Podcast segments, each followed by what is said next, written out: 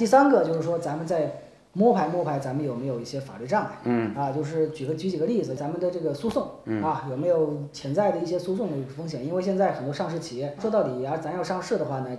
我们处于弱势一方，嗯，因为光脚的不怕穿鞋的嘛，我们是穿鞋，他们光脚的，一看你要上市，各种诉讼都来了。对对对，各种诉讼都来了这个很常见啊。对，我就举个例子啊，就是现在我们有很多客户，咱们通通常所知道的，像这个一些是世界五百强企业微软，很多可能客户咱们不注意，平时可能不买正版的软件，但这种情况下可能就是会有一些这个举报什么之类的，说你嗯买正版软件，用你的申报材料嗯是用那个做的，反正就是说一些潜在的诉讼风险都可以提前梳理一下。嗯。像咱们这个，呃，王律师都是专业的，还有一个可能法律上经常遇到的，像这个社保公积金呐、社保公积金啊，，行政处罚呀，对对对，这些都都是不能有的，因为嗯。我们作为一个公证公司，嗯。咱们这个合法合规，嗯。这是一个最基本的底线。因为现在上市退市的规则里面已经明确出了，嗯。就是涉及到重大违法违规的，嗯。就是违反公共安全的，直接退市嗯都没有 SP 这一说了。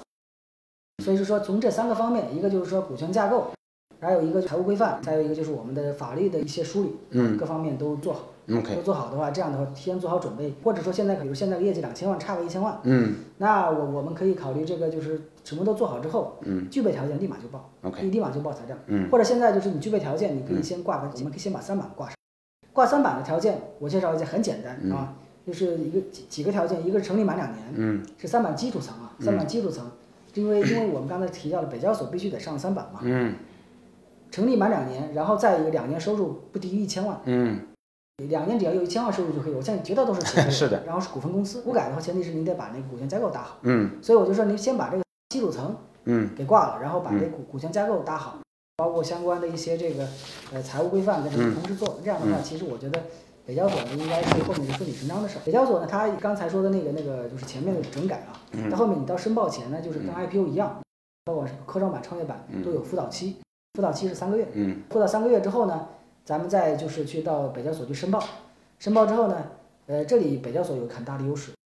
像科创板、创业板，它的审核是叫三加三，嗯。就是我们企业自己回答回答问题是三个月，嗯。然后交易所审核是三个月，六个月的时间。嗯北交所现在明确的规定是什么？两个月之内形成审核意见，，OK，就两个月，就所以很快，就可能我四月份报材料，那我可能六月份、七月份就已经过会了，OK，然后可以提交证监会注册了。嗯所以说北交所的审核嗯是很快的，因为早期你在挂三板的时候，他已经审过一道，嗯所以他到北北交所的时候，应该相对审核会更，尤其是法律层面会更轻松一些。